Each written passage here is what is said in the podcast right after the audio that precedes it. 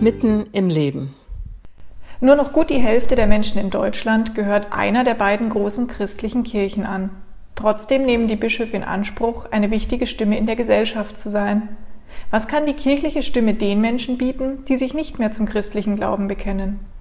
Da möchte ich zunächst einmal sagen, dass nur ist relativ. Also was heißt denn nur? Wenn die Hälfte der Bevölkerung einer christlichen Kirche angehört, ist das von großer Relevanz.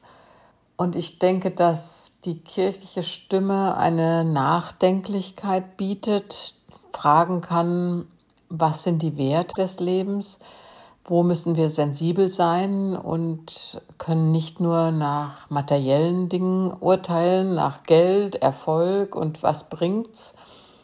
Insofern hat die kirchliche Stimme, sage ich jetzt mal, nicht unbedingt die bischöfliche, durchaus Relevanz in der Gesellschaft. Bricht unserer Gesellschaft mit den Kirchenaustritten das christliche Fundament weg? Oder liegt die christliche Prägung der Menschen hierzulande viel tiefer und bleibt von den aktuellen Entwicklungen unberührt?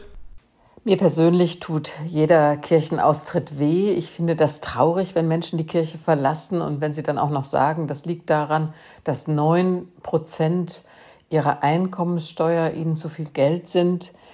Ich meine, in freikirchlichen äh, Vereinigungen, da geht es darum, dass zehn Prozent des Einkommens äh, der Beitrag sind zur Kirche.